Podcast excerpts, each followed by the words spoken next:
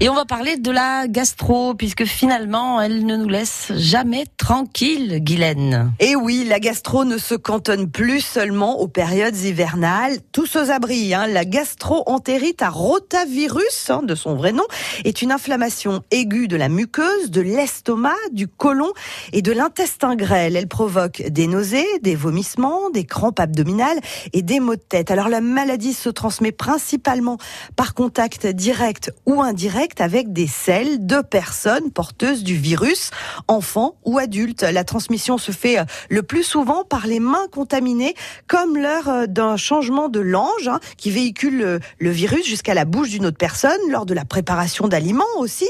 La transmission par voie respiratoire est aussi possible, mais plus rare. Alors pour autant, pas besoin de consulter directement un généraliste hein, si on est en bonne santé, sauf si ça dure évidemment.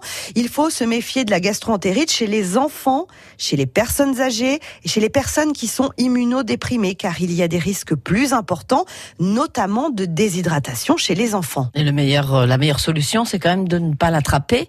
Comment on peut éviter le virus? Le premier réflexe est de se laver les mains régulièrement et d'utiliser des solutions hydroalcooliques. Si dans une maison, une personne est infectée, il faut bien désinfecter les toilettes avec de l'eau de javel si possible. Lorsque l'on est malade, il est conseillé de manger du riz et boire du soda à base de cola en enlevant le gaz à l'aide d'une cuillère. Si évidemment ça dure, on consulte un médecin. Il faut par ailleurs redoubler de vigilance avec les enfants touchés par la gastroentérite. 18 000 enfants de moins de 5 ans sont hospitalisés déshydratés chaque année. Alors vigilance. Merci Guylaine. France Bleu Limousin.